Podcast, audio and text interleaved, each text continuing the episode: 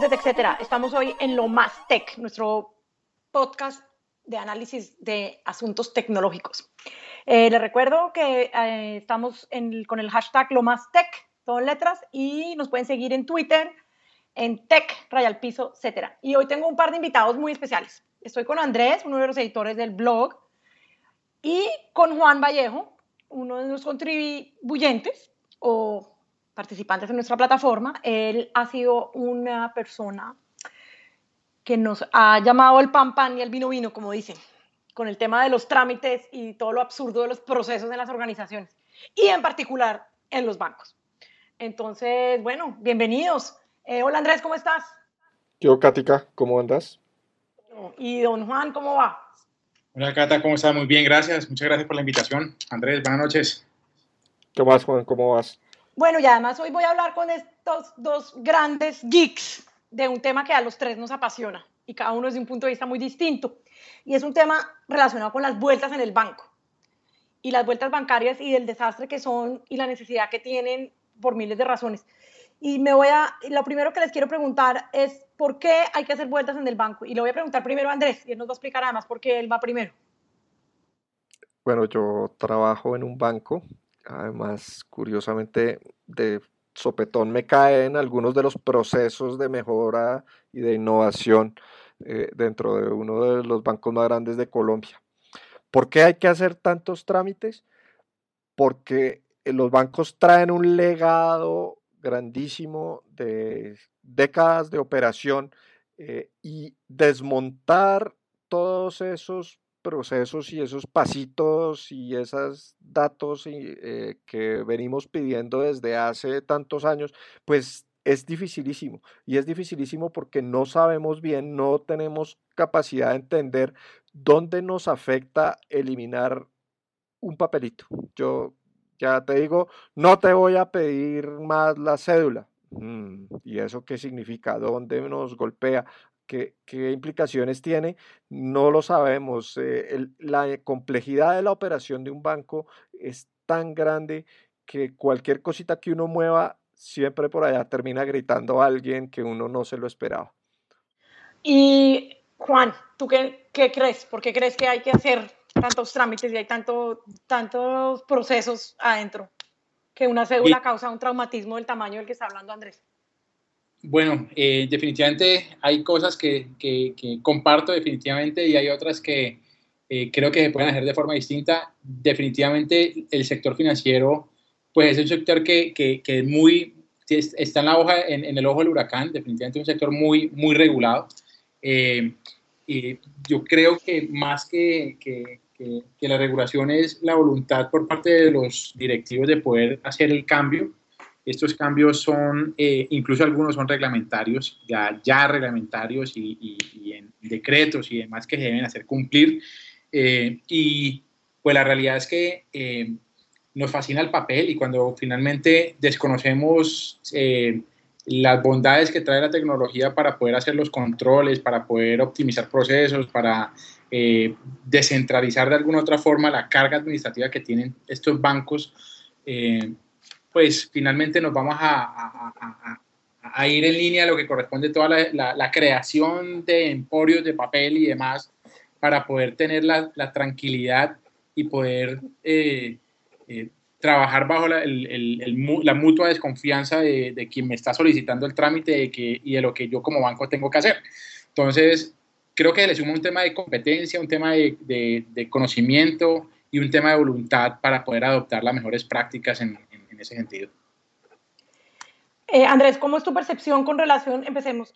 me parece que Juan nombra tres cosas importantes en términos de la competencia, la voluntad y el conocimiento al interior de organizaciones que son extremadamente complejas y supremamente reguladas, como es un banco. Un banco es, eh, yo pensaría que es una de las instituciones más reguladas, no solamente en Colombia, sino en casi todo el mundo. Y cuando no nos regulan, se meten en líos las economías. Entonces, tal vez todos queremos que estén regulados como sociedad. Entonces, cuéntame un poco cómo es esa percepción de competencia, voluntad y conocimiento con, con el asunto que, que, nos pone un poco los pelos de punta a, Juan y a mí, y es ese tema del emporio, lo que Juan llama el emporio del papel y, y, y dentro, dentro de los procesos bancarios. Pues es que, fíjate que el país o uno de los países donde la banca electrónica tomó mayor fuerza es un país en el África, se llama Kenia. Y en Kenia las personas empezaron a transar en minutos, minutos de celular inicialmente, que luego se convirtió en un sistema bancario y el, banco se llama Empesa, pues si lo quieren buscar en internet. Eh, ¿Por qué no puede funcionar una empresa en Colombia, en México, Estados Unidos? Porque en Kenia la regulación es insuficiente. Eh, en nuestros países, eh, esas prácticas que los llevaron a poder hacer ese intercambio eh, económico en, monedas que no es la moneda, digamos, legal del país, pues se hizo mucho más fácil. en nuestros países, en la carga administrativa y regulatoria nos obliga a mantener una serie de controles y de procesos y de detalles que no se pueden deshacer o no es fácil de deshacer, y menos con un cuerpo directivo que no comprende realmente lo que es digital. Por ahí Juan hablaba de, que nos encanta el papel. No nos encanta el papel, lo que nos encanta es usar Excel. Eh, y le metemos Excel a todo en la mitad de los procesos pensando que estamos digitalizando. No, no estamos digitalizando nada. De hecho, meter Excel es peor que tener papel, porque no solamente tenemos el mismo problema de tener el papel, sino que ahora tenemos que cuidar N versiones de la hoja de Excel que están volando por todo el banco al mismo tiempo. Claro, entonces, entonces, entonces creo que el tema, el tema de, los emporios de papel tiene que ver efectivamente con lo que Juan decía que era un tema de, competencia y de, voluntad en alguna forma, porque si, si la cura, entre comillas, que es una hoja de Excel o de cualquier hoja de cálculo, se vuelve, como dice la canción, peor que la enfermedad, pues entonces uno prefiere no curar la enfermedad, pues no, porque si no se empieza a volver la cosa un poco, un poco más compleja. Yo quiero, que, yo quiero hablar del el punto, punto número tres que mencionó Juan, y es el tema del conocimiento. Eh, ¿Cómo es el estado del conocimiento de la cultura bancaria digital en Colombia? Creo que Andrés, Andrés mencionó en alguna conversación antes o en algún momento antes eh, el, eh, ejemplos, ejemplos locales y ejemplos internacionales. Yo creo que es bien importante que entendamos, que entendamos eso, en dónde estamos en términos, en términos del conocimiento y en términos de, de la posibilidad de innovar dentro del banco o dentro de los procesos internos o de cara al cliente, pues que es lo que nos preocupa a Juan y a mí, que estamos del lado del cliente. Yo también estoy del lado del cliente. Me encanta eso. Me encanta eso. Pero ¿en qué, ¿en qué, estado está el conocimiento? ¿En, qué estado está el conocimiento? ¿Serían capaces los bancos si de, volverse digitales o es, una mezcla, es, es, un cóctel tan explosivo que los bancos tal vez prefieren no volverse digitales y evitarse no solamente los costos, sino evitarse como el jaleo interno de hacerlo. Los bancos hoy tienen más empleados de tecnología que las empresas de tecnología. Goldman Sachs tiene más desarrolladores de software que Facebook, para que ustedes se den una idea. Entonces, las capacidades sí existen, pero eh, entre los directivos no hay un entendimiento de las posibilidades de lo digital más allá de usar un computador para ofrecer los servicios bancarios. Entonces seguimos pensando en vamos a otorgar un crédito, vamos a captar eh, recursos y esto es un, negocio de intermediación financiera cuando lo digital ofrece unas posibilidades de cambiar los modelos de, de generación de ingresos para los bancos, así como lo han hecho con otras muchas industrias. Eh, me gusta. Sí, Juan. Hay, hay, hay, un tema porque, digamos que yo sí debo decir que, que, difiero radicalmente en eso. Eh, y más por experiencia de lo que uno ha visto a lo largo de, de la adopción tecnológica en distintos sectores, independientemente financiero o el que sea. Mal está hecho que el banco pretenda ser quien desarrolla toda su capacidad de innovación y tecnológica. Zapatero a tus zapatos. Y en efecto, eh, cuando yo pretendo cubrir toda mi capacidad de desarrollo contratando desarrolladores, nunca voy a sacar nada. Y si lo saco, saco una cosa cada año habiendo mil necesidades que tengo que suplir. Entonces, eh, en ese orden de ideas, eh, y, lo digo porque lo he vivido justamente con el sector financiero a nivel de, de integraciones que hemos hecho con, con, en, otros, en, otras situaciones pues de, de, pues, con atención de clientes, en donde nosotros prácticamente hemos construido los web services para integrarnos con ellos porque son obsoletos, porque es que no tiene ningún sentido que estemos haciendo integraciones como las con a través de web services que ellos ni siquiera tienen contemplado para hacerlos con nuevas tecnologías o nuevos eh, eh, lenguajes de programación. Entonces se quedaron como en la década de los 80 y pretenden ahora resolver contratando gente, pero para atender el requerimiento de hoy, estando en el 2016, con requerimientos que definitivamente se le sumaron a los que venían atrás con la complejidad de que ya la tecnología que tienen que adoptar ya no es la que les sirve que tenían anteriormente, sino que tienen que adoptar una nueva tecnología que ya es incompatible en muchos casos. Pues vemos como, como hay cores eh, bancarios que, que, llevan décadas y ya ni los cambian porque les genera tanto riesgo cambiarlos que deciden no hacerlo. Entonces, eh, yo creo que... El un banco vale 100 millones de dólares, más o menos calculadito. Exacto, un buen core vale mucha plata, valga lo que vale, pero pues finalmente, ¿cuánto cobra el, cuánto, cuánto está ganando el banco? El banco gana millones, claro, bancos que no cobran tanto, etcétera, no, generan tanta utilidad, pero a lo que voy es que el tema se, se resume en un tema de voluntad de poder hacer las cosas de forma distinta.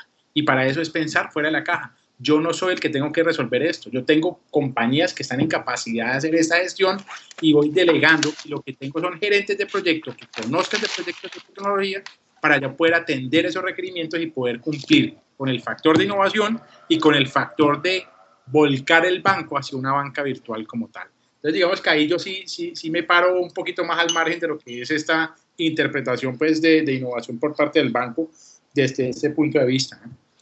Pero yo le, le, doy el ejemplo, perdóname Cata, le doy el ejemplo de lo que hizo el Banco de Bogotá hace menos de un mes. Eh, ellos dijeron que les interesaba el mercado de los millennials y pues descubrieron haciendo su estudio de mercado que los millennials están en Twitter. Entonces ahora ofrecen servicios transaccionales en Twitter. Y yo me, me, me quedo pensando y digo, no puede ser no puede ser que lo digital en un banco sea un canal, un canal de atención. Ese es, digamos, lo, más fácil, pero además es como el, factor mínimo de lo que podría uno hacer con lo digital. Eh, hoy en día, por ejemplo, en Colombia existen unas figuras que se llaman CEPES, son sociedades especializadas de depósitos y pagos electrónicos, eh, que permiten crear un banco electrónico desde su nacimiento basado en un modelo de negocio completamente diferente al que tienen los bancos, pensando desde el principio en digital, en cómo aprovechar la tecnología para incluir gente, para ofrecer unos servicios mucho más apropiados y mucho mejores para el usuario.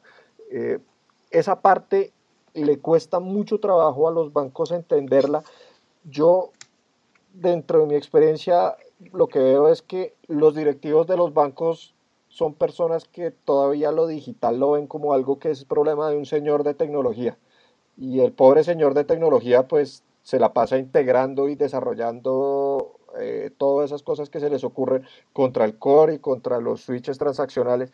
Eh, pero pues es una persona que no puede tener todo el banco en la cabeza, ni la relación con el cliente, ni las promesas que se hacen toda esa parte pues tiene que tener las áreas que están encargadas eh, y eso le cuesta mucho trabajo. Digital es computador, eso es de IT. Ese es el pensamiento interno en un banco. ¿Y qué podemos hacer para cambiar ese pensamiento? ¿Qué hay que hacer? ¿O qué, qué sugerencias hay? Dejar que lleguen los millennials a los puestos directivos. Eso no dura mucho tiempo, según las estadísticas. Yo, creo, yo creo que, que, sí hay mucho que hacer, o sea, yo creo que, que es un tema, eh, pues hay muchas esferas, eh, hay una esfera regulatoria que creo que eh, prácticamente hay que, ahí sí en un tema regulatorio pienso que es un cambio de switch y un cambio de mentalidad de la gente que hace la regulación. pareciera que ellos están simplemente regulando para dos grandes conglomerados y punto, pero no para una apertura de la banca eh, de una forma más estratégica y más, más, más enfocada a lo que corresponde el usuario, de cara a lo que significa el banco per se es eh, pensar fuera de la caja. Yo creo que es, esa es la premisa número uno y para eso es eh, pensar en que las cosas se pueden hacer de una forma distinta y no pensar en que yo tengo un proceso y que lo hago así y que lo voy a poner en línea de la misma forma, que de alguna otra, eh, poniéndolo en, en otras palabras, es llevar caos al mundo virtual, porque yo mi proceso manual no puedo pretender hacerlo de la misma forma cuando lo voy a trasladar al sistema, a un sistema virtual. Entonces, pensar fuera de la caja creo que es el componente número uno. Y segundo, y tercero, perdón, creo que el usuario en Colombia es totalmente parco y es totalmente conformista. Eh, se crean movimientos, sí, para criticar el cobro de las tarjetas de crédito y cosas así, pero no hay una, no hay una situación real que ponga al sector financiero a, hacer las cosas de una forma distinta. Entonces, a la larga, todos somos responsables, pero finalmente nadie hace nada. Todo el mundo culpa, todo el mundo señala, pero a la larga, todo el mundo se queda en, el, en su estado de confort haciendo lo mínimo que pueden para mostrar al ente regulador, vea que yo estoy haciendo, el ente regulador vea que yo estoy controlando y el otro está diciendo, vea que yo me quejo sobre las tarjetas de crédito, pero realmente no hay algo concreto para poder presionar. Yo me quiero mover un poco de, de, ahí y, y, pensando un poco fuera de la caja. Para mí hay dos ejemplos de bancos que han hecho cosas interesantes en términos de innovación y que han promovido modelos de innovación adentro, intra, intra innovación o intrapreneurship. Uno es el Citibank y tuve la oportunidad de oír al vicepresidente de servicios digitales hace un par de años acá en Miami y el tipo, nos, el tipo estaba contando de unos concursos que está haciendo Citibank, no sé si lo siguió haciendo, en realidad no le siguió la, como la pista muy cerca, pero ellos abrieron unos códigos y abrieron unos espacios, digamos, de, del sistema bancario y tenían unos problemas que me imagino que identificó el personaje parecido a Andrés en el Citibank en ese momento. Y hicieron unos concursos y resolvieron unos problemas de una forma muy eficiente en términos de dinero, porque trajeron unos pues unos chachos emprendedores que tenían unas ideas y montaron eso. Y hay otros bancos, en particular el Itaú en Brasil, que tiene una aceleradora donde está promoviendo, digamos, como todo este tema de fintech. Entonces, ¿qué viene? Yo quiero que me den ejemplos de cosas interesantes de innovación financiera, que, que, terminemos esta conversación diciendo, bueno, sí, hay miles de cosas, hay mucho papel, hay mucha resistencia al cambio, el señor eh, digital es igual a IT, cuando todos sabemos que eso no es cuando todos quisiéramos entender o saber mejor que eso no son sinónimos.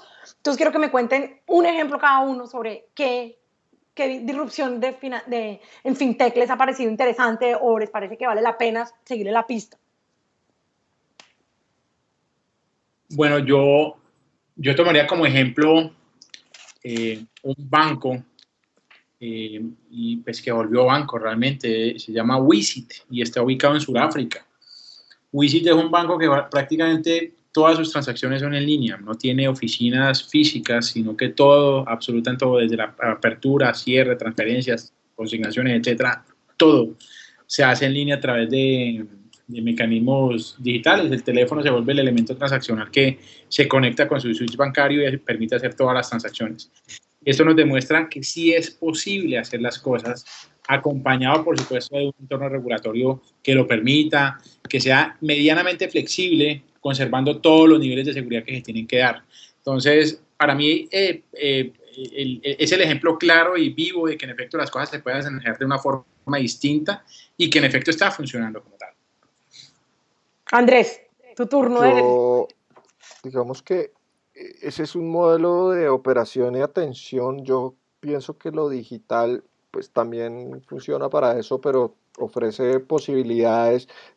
El banco en realidad es un negocio, o la banca es un negocio de riesgo, y yo creo que hay una cantidad de, de oportunidades de reducir el riesgo utilizando las posibilidades digitales. Por ejemplo, hoy discutía con un experto el tema de ofrecerle a los clientes, a los pymes del banco donde yo trabajo, eh, un sistema que le lleva la contabilidad a los clientes, porque finalmente, pues si todas las transacciones pasan por el banco, pues la contabilidad se puede construir relativamente fácil desde, las, desde la información que tiene el banco. Entonces, si uno le llevara la, la, contabilidad a sus clientes, eh, pues podría utilizar esa información de manera agregada o de manera eh, singular para hacer los análisis de crédito y tener mucha más información respecto al comportamiento crediticio que puede tener el cliente. Eh, esas son, por ejemplo, ideas que, a mí se me, se me pasan por la cabeza. Eh, pero como esas, pues puede haber muchas otras que, que pueden ayudar. Eh, bueno, pues mi idea, mi idea fintech favorita es Square.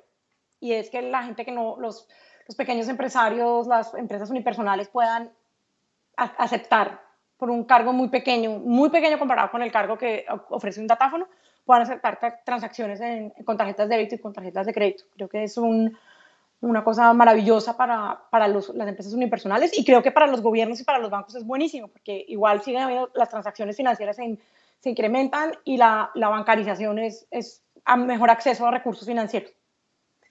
Bueno, amigos, esto fue lo más tech. Estuvimos aquí con Andrés Valdraf y Juan Vallejo conversando sobre las vueltas bancarias y qué es lo que pasa dentro de los bancos que a veces nos enerva tanto a los usuarios finales. Muchas gracias a, Andrés y a Juan y los esperamos. Síganos en at tech, rayal piso, etcétera, y usando el numeral lo más tech.